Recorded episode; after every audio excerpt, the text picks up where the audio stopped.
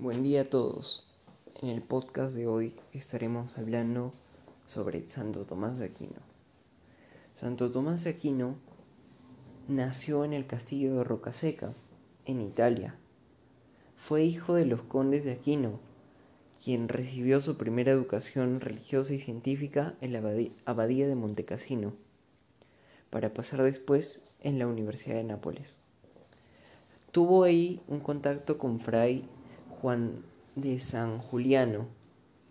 Entonces, a sus 16 años, esto ocasionó que la comunidad de los hermanos predicadores fuera acudida por él, siendo el inicio de su vocación en la vida apostólica. Ya en sus 19 años, ingresó en la orden de predicadores, por lo que Santo Tomás deberá ratificarla una vez más frente a su aristocrática familia que de novicio le secuestra y le pone en un calabozo alrededor de seis meses. Igualmente en el castillo de Rocaseca donde nació. Para después, frente a los maestros de París que no le permitieron la docencia en la universidad por su condición de fraile mendicante.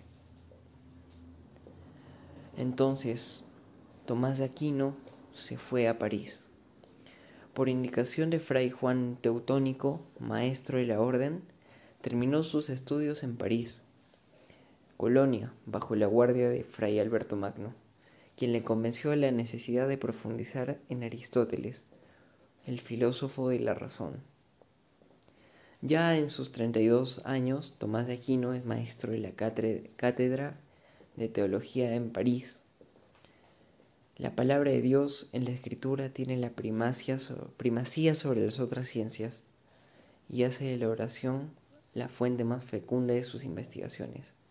Mientras permanece en París, Tomás y los hermanos predicadores elaboraron una comunidad filosófica y teológica para después hacerla presente en la universidad.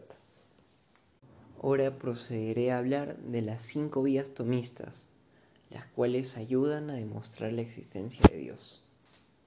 La número uno sería la simplicidad de la divina esencial. La número dos, la perfección de la divina esencial. La número tres, la infinidad de Dios. La número cuatro, la inmutabilidad de Dios. Y por último, y quinta, la unidad de Dios. Pero ¿qué quiere decir cada una de ellas? La número uno dice, por la observación del movimiento de todas las cosas en el universo. La número dos explica que por la necesidad de una causa para todo lo que existe, porque nada puede darse del ser sin haber sido. Bastante interesante. La número tres, por el orden que maravillosamente rige a todos los seres del universo. Por penúltimo, la número 4, la vida, no puede brotar de la materia muestra primitiva. Necesita forzosamente de un vivificador, por lo cual se desprende de la ley moral. Esto actúa dentro de la conciencia de cada individuo y no se puede evadir. Y la número 5, porque el movimiento, el orden y la vida que hay en el universo exigen la presencia de un primer motor. Y con eso habríamos culminado el podcast de hoy. Muchas gracias.